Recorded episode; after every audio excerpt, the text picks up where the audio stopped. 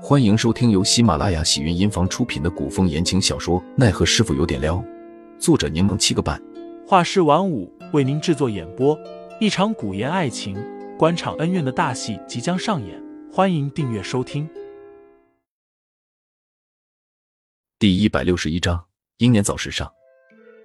雨已经停了，街上的青石板路略显湿滑，杜潇潇差点跌倒，下意识的拽着凌寒的衣袖走路。寒冬腊月，也不必担心东西存放的时间短，于是二人买了好些东西。回去的时候已过了戌时，刚到吴府，二人便撞见了放衙回来的张启忠。杜潇潇有些无语，怎么最近总是遇到张启忠？张启忠骑一匹高头大马，一身的风尘仆仆，到了吴府门口，利落的翻身下马，身边的随从立即上前牵过马儿。杜姑娘，林公子。张指挥使，三人互相打过招呼，便一起入府。张启忠见凌寒手中拎着大大小小礼盒，看包装与各种标识图案，竟全都是糕点小吃。他诧异的问道：“你们兄妹二人怎么买这么多吃的？”杜潇潇本不想理张启忠，可凌寒又是个清冷性子，不爱说话。为了避免尴尬，他只好笑着说：“我比较嘴馋。”张启忠笑着应了声，又问：“我今日让人给杜姑娘送的丸子，杜姑娘吃了吗？”啊！杜潇潇信口胡说道：“吃了，和小师傅一起吃的。”张启忠好心的提醒了句：“我听闻张川买的多，这些东西以饱腹难消时，晚间杜姑娘与林公子还是少吃些为好。”这是咒自己会被撑死吗？他又不是傻子，不知饥饱的吗？多谢指挥使关心。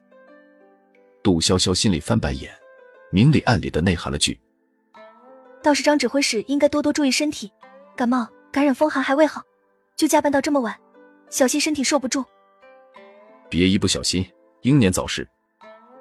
张启忠并未察觉杜潇潇眼底那不屑与嘲讽的笑意，温和的微笑着应道：“多谢杜姑娘关心，张某定会珍重身体的。”杜潇潇扯了扯嘴角。侧过头不再说话。从走廊分开后，杜潇潇有一肚子的话要与林寒说，想起张启忠身边安慰太多，善于隐匿跟踪，便一直等回到屋内，才与林寒吐槽起来。真是倒霉，怎么最近总是遇见张启忠？林寒道：“毕竟同住吴府，自然遇见的几率便大了些。”杜潇潇忙问道：“我刚刚还好吧？”没有将厌恶之情表现的太过明显吧？凌寒轻哼了声，我看他好似以为你真心在关心他的身体，说不定心里挺欢喜的呢。呸呸呸！你少恶心我！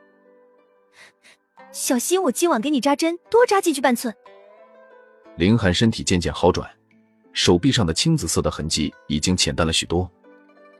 刚巧今日便是白灵与齐远之约好的复诊之期，白灵为齐远之诊过脉后。又被杜潇潇请入了绿草原。白灵说凌寒情况不错，又说了需要注意的几项问题。结果话说一半，凌寒突然让杜潇潇去取今日买的新鲜柿饼果子过来，说要赠与白灵。杜潇潇本想等白灵说完所有需要注意的事项之后再去，但白灵顿了下，眼底带着几分笑意的看着杜潇潇，说自己挺喜欢吃这种小玩意儿的。凌寒中毒的事一直瞒着所有人。就连小凤到现在也不知道，杜潇潇只好自己回屋去取。待杜潇潇回来的时候，白灵与凌寒的谈话已经结束了，转而问起了杜潇潇的情况。杜潇潇想了想，说有些女儿家的问题想要问白灵，便将人带回了自己的房间。二人进了屋，杜潇潇就关了门，然后领着人进了里屋。白灵见对方神神秘秘的模样，好奇的问。怎么了？